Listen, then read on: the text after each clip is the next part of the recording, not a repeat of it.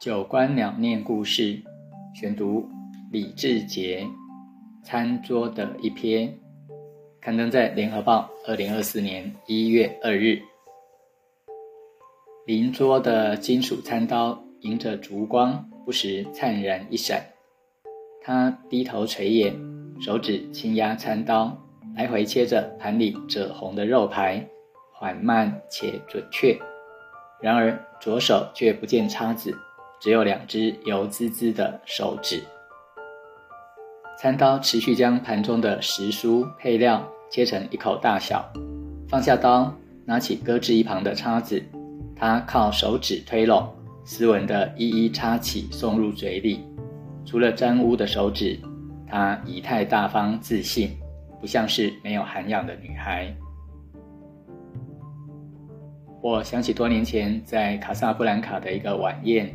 宾客卷袖，伸手抓取食物的模样，与此刻有些雷同，但那是在阿拉伯人的国度，不是华灯初上的台北。疑惑间，那纤细的身影起身，像抖丝巾般弹开白手杖，试探着步向洗手间。这行动没引起太多注意，餐桌的谈话没有因为他而中断，气氛依然热络。我收回好奇的窥视，合上眼帘，试着感受独自游走在黑暗里的滋味。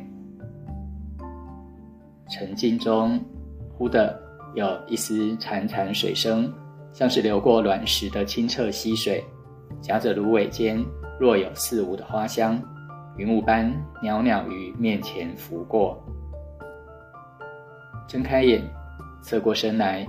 原来在角落一隅有个小喷泉，泉边是一束绽放的野姜花。多了听觉与嗅觉，瞬间这平淡的夜晚竟立体了起来。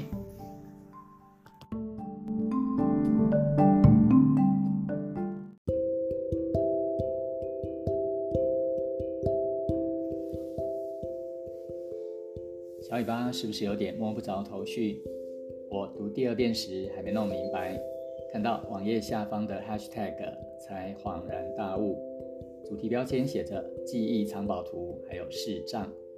于是，作为线索的白手杖意义清晰起来。而用来反衬的听觉与嗅觉之所以多了，原来是因为少了视觉。那又为什么要用两只手指推压食物呢？是为了辨认定位吧。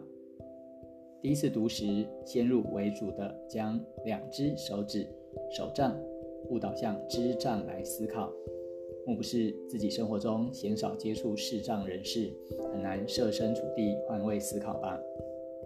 想想盲人点字书，少了视觉，果然要靠触觉来做许多事。